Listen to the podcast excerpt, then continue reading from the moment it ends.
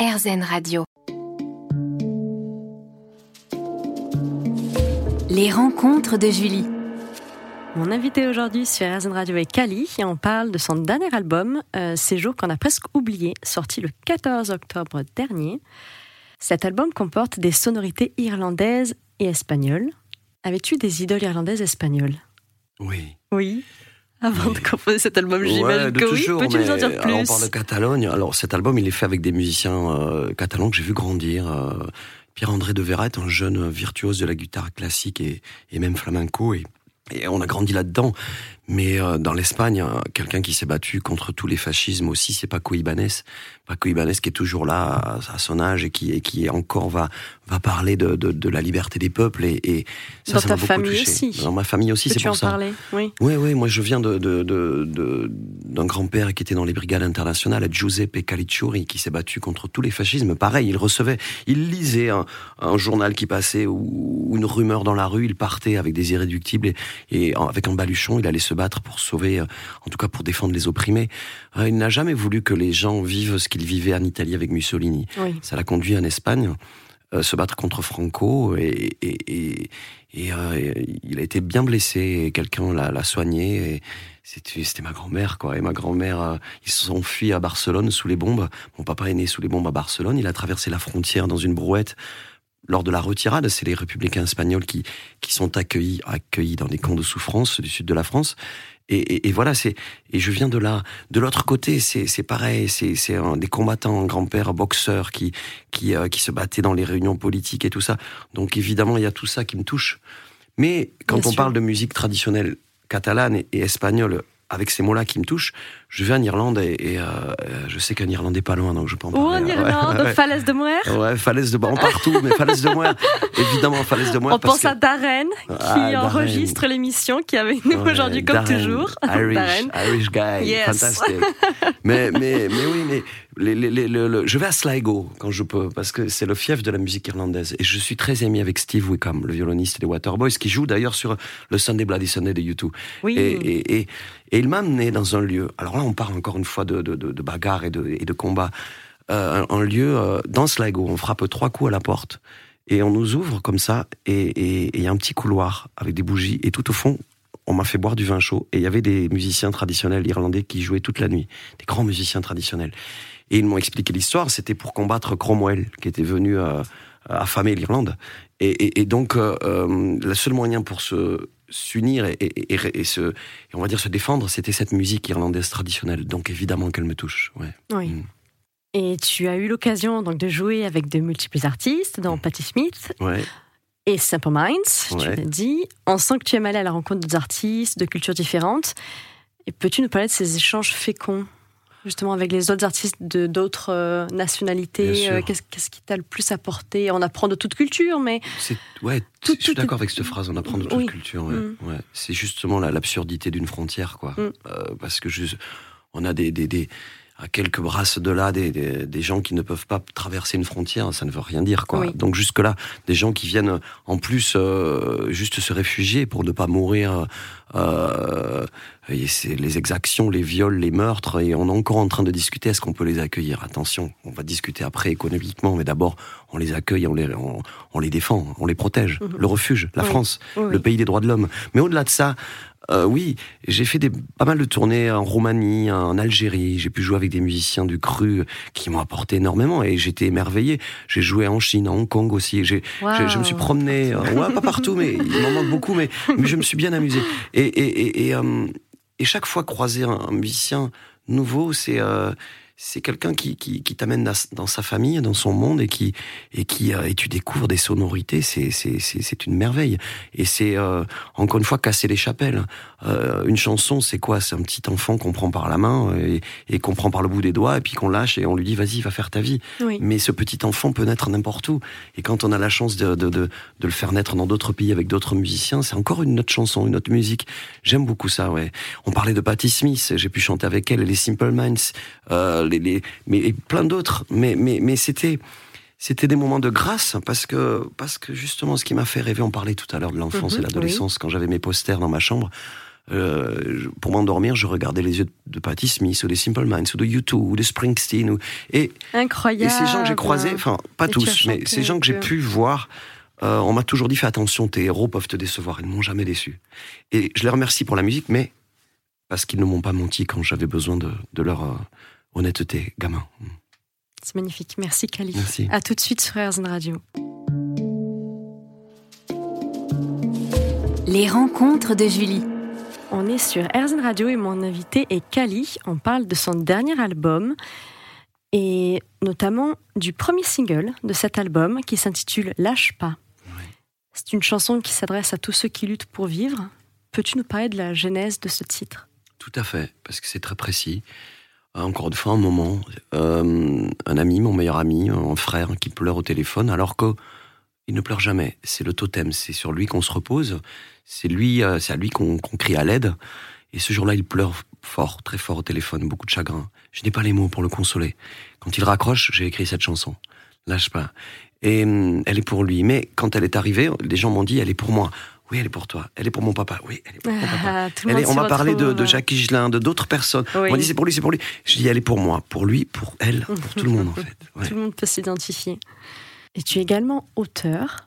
Tu as publié cinq livres, dont trois romans. Peux-tu nous parler de ces derniers, de ces trois romans? Ouais. Donc à savoir Seuls les enfants savent t'aimer, euh, sorti aux éditions Cherche Midi en 2018. Cavale, ça veut dire s'échapper, publié en 2019 aux éditions Lizzie. Puis le troisième, Voilà les anges, publié aux éditions Albin Michel le 3 novembre 2021. C'est un peu une sorte d'autobiographie euh, romanesque. Ouais. Bruno, Évidemment, ouais, c'est ça. Bruno, Ouais, oui. ouais, allez-y, allez-y, non, ça me plaît comme vous le dites.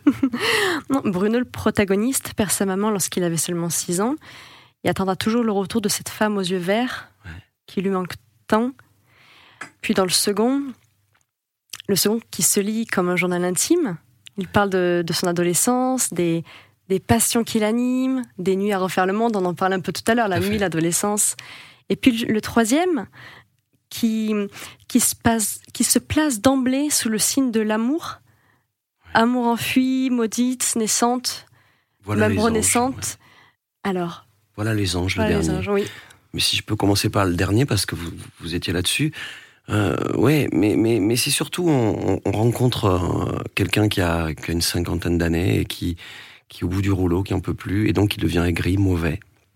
Mais il rencontre rapidement quelqu'un euh, comme, un- comme un ange, quelque part, euh, qui, le, qui le prendra par la main, qui va l'amener plus loin, et grâce à ça, cet homme-là, qui s'appelle Bruno, cet homme-là va, va, va, va, va comprendre que lui aussi peut faire du bien et peut aider des gens. Donc ça s'appelle la rédemption. Euh, les anges en avance. Les gens ne, ne, ne se rencontrent pas, ils se reconnaissent. Oui. Et, et- et donc dans ce livre, c'est ça, tout à Mhm. fait. Et hum, alors le, le, le, le, premier est très autobiographique.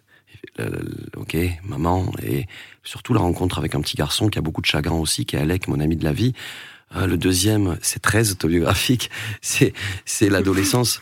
Euh, le troisième, c'est beaucoup plus de délire, quoi. C'est-à-dire que c'est très romancé.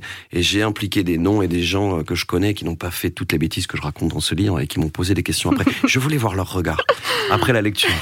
Mais pourquoi tu as dit que j'ai fait non, non, mais je sais, mais je lui dis t'inquiète pas, c'est qu'un roman. Il me dit mais tu sais j'ai un métier moi quand même quoi. Ouais, je me suis amusé à tout ça. Et c'était, et c'était plutôt très, très, très excitant. Mais, mais, mais, et j'écris tout à la main. Et alors, évidemment, bordélique, pas de plan. L'important, c'est de trouver la première phrase. C'est-à-dire, c'est comme trouver la planche qui va nous permettre de traverser l'océan. Et quand on a trouvé la planche, C'est on bon. s'agrippe et on y va. Et après, j'adorais me coucher. J'adore me coucher le soir quand j'écris un roman et, et ne pas savoir ce qui va se passer le lendemain dans mon histoire. C'est tout nouveau pour moi. Ah oui Et ouais, donc il n'y a pas de plan. C'est ça qui est C'est intéressant. fabuleux. Et alors, après, il y a l'inconvénient de l'écriture euh, euh, sur, le, sur le papier, parce que comme j'écris sur les cahiers, euh, les deux premiers, j'ai- dicté sur l'épaule de ma chérie le livre, donc elle l'a tapé. Le troisième, elle pouvait pas le faire. Je me retrouve à Paris, je monte à Paris chez un ami qui me dit on va passer 3-4 jours, je vais te le taper ton livre. J'avais mon petit livre dans un sac, un exemplaire. Oh J'ai atterri à l'aéroport et des amis m'ont dit viens faire l'apéro. Je suis allé faire l'apéro, je suis rentré à l'hôtel, j'avais plus mon sac. Alors j'ai pris. Ouais, j'ai pris, j'ai pris le, le, le, le gardien de nuit dans les bras. Je pleurais, je souriais en même temps. J'ai dit ce livre ne doit pas être édité puisque je l'ai perdu. C'est l'idée de la vie. Un Ça ne doit pas se faire, un signe. À 3 heures du matin, il frappe à ma porte et il pleuvait dehors dans Paris. Et il a regardé dans le ruisseau, il a suivi le ruisseau, et au bout du ruisseau, j'avais mon, mon livre qui était collé, à, mon sac collé à une bouche d'égout. Il me l'a ramené. Un ange. Incroyable. Voilà les anges. Ouais, ouais, ouais, c'est vrai. Et un nouveau livre serait-il en gestation? Ouais, ouais, j'écris beaucoup. Après, je, je, je- j'ai un film qui va sortir et, et j'ai pu, j'ai pu jouer avec des, des Monsieur Constant, Monsieur Constant, qui ouais. sortira le 8 février 2023. Exactement, ouais. avec euh, un film d'Alain de Simon, Oui. avec euh, Jean-Claude Drouot. Je joue le fils de Jean-Claude Drouot, donc j'ai beaucoup beaucoup de chance. Euh, C'est le dernier film de Jean-Yves Lafesse. Il y a, il y a d'un élève nous. C'est un très beau film d'amour sur des secrets de famille. Je suis très touché par ce film. En général, j'aime pas me voir aller. Et là, j'ai Donc tu joues Sergio. Sergio, ouais, c'est ça, Ouais. tout à fait. Je suis Sergio, le fils de, de Jean-Claude, ouais. Et, et, et, et en fait, euh, euh, pourquoi je dis ça? Euh, Oui, j'écris, j'écris, mais surtout j'ai croisé des, des- des techniciens, euh, chef op et tout ça, et, et j'ai envie de retravailler avec eux. Donc, euh, pour retravailler avec eux, il faut écrire une histoire. Donc, j'écris des histoires pour des films maintenant. Je ne sais pas si ça va intéresser grand monde, mais ça m'excite de le faire. ouais. D'accord. Alors, parlons de l'amour, euh, du couple, des enfants. Bon, tout d'abord, quelles seraient selon toi les bases d'un couple solide, d'une famille unie comme la vôtre Donc, tu es en couple avec Caroline Chevreux et vous êtes les heureux parents de trois enfants, Trois filles. trois filles. Et j'ai un quatrième, un quatrième donc d'une autre union, Milo Oui. James qui a 25 ans, Coco, elle s'appelle Coco, et elle, elle, a, elle a 17 ans, Popé qui a 10 ans, et Micha qui a 3 ans et demi. Popé qui vit avec toi en concert Ouais, sur cette tournée. ouais, elle est venue à quelques dates, là, elle était euh, régisseuse euh, préférée de papa. Voilà. Voilà. mais, mais voilà, non. Hum, Moi, je, encore une fois, euh, suivre mon exemple, c'est pas le bon. Je suis beaucoup sur la route. Je pense pas être. J'essaie d'être le meilleur papa possible, mais je suis un papa quand même pas mal absent.